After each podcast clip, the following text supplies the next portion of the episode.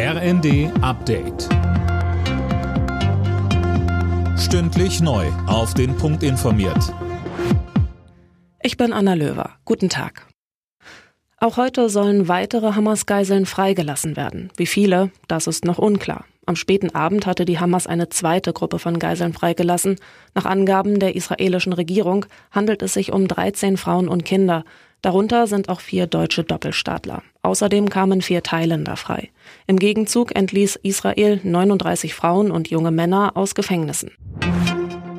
Bundespräsident Steinmeier reist heute zusammen mit Bundestagspräsidentin Baas nach Israel.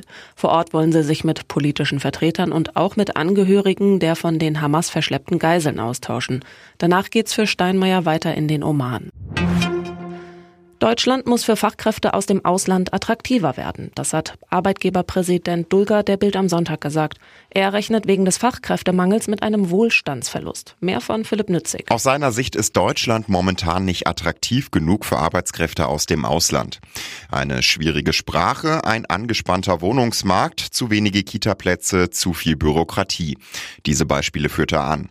Dulger sieht die Politik in der Pflicht, mehr zu tun, um den Mangel an Fachkräften abzumildern. Er sagt, wir brauchen eine Willkommenskultur wie in anderen großen Einwanderungsländern.